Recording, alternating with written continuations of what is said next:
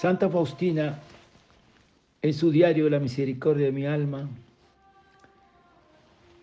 nos dice que ha terminado sus ejercicios espirituales.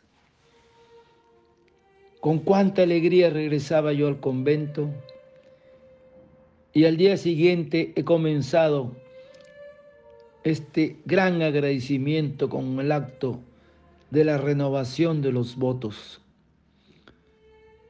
Toda mi alma se ha sumergido en Dios y de todo mi ser salía hacia Dios una sola llama, la de reconocimiento y de agradecimiento. Las palabras no han sido muchas porque los beneficios de Dios, como fuego ardiente, inflamaban mi alma y todos los sufrimientos y los disgustos eran como leña tirada al fuego, sin la cual el fuego se habría apagado. Invoqué a todo el cielo y a la tierra unirse a mi agradecimiento.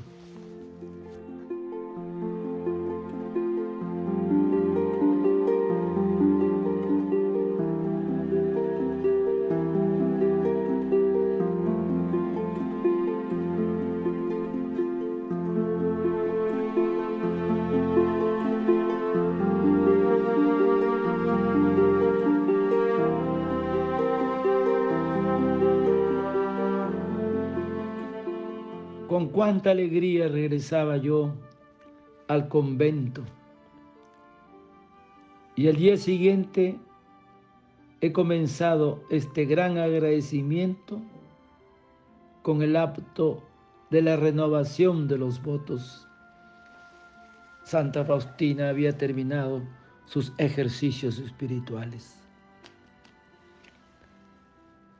Hermanos, como virtud humana, la gratitud constituye un eficaz vínculo entre los hombres y revela con bastante exactitud la calidad interior de la persona. Porque es de bien nacidos ser agradecidos.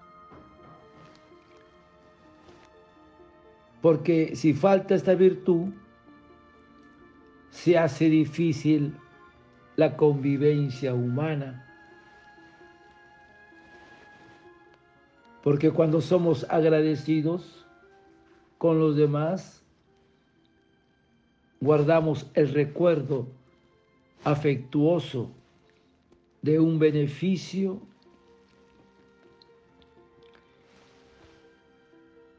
En muchas ocasiones solo podremos decir gracias, que Dios te lo pague. Entonces toda la convivencia humana está llena de pequeños servicios mutuos entre unos y otros.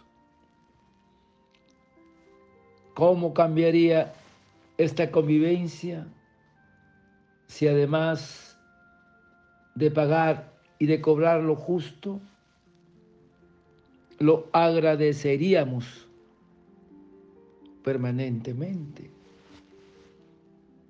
Porque hermanos, la gratitud en lo humano es propio de un corazón grande, bondadoso. Y el Señor nos enseñó a ser agradecidos hasta por los favores más pequeños. Y Él no, nos lo recuerda cuando nos dice, ni un vaso de agua que deis en mi nombre quedará sin recompensa. Qué hermoso. Por eso que el agradecimiento a Dios por todos los bienes es una manifestación de fe, una manifestación de esperanza y de amor. Por otro lado, después de cada confesión, debemos dar gracias a Dios por la misericordia que ha tenido con nosotros. Y como muestra de esta gratitud, es preciso que nuestros hermanos o amigos acudan a esa fuente de gracias. Debemos acercarlos al Maestro, nuestro Señor. ¿Se acuerdan cómo lo hizo la samaritana? Por lo tanto, debemos tener una gran gratitud también en nuestro Padre por la filiación divina. Sabernos hijos de Dios en todo momento, que es un fundamento seguro de la paz y de la alegría, porque en ella encontramos la protección y el calor paternal de nuestro Padre Dios y la confianza ante un futuro que muchas veces es incierto. Y en una enseñanza el maestro muestra la decepción ante unos leprosos curados. Solo uno regresó a agradecerle. Y él pregunta, ¿No ha habido quien volviera a dar gran gloria a Dios, sino solo este extranjero, un samaritano? Y Jesús se conmueve ante el reconocimiento de las personas y se duele del egoísta que solo sabe recibir.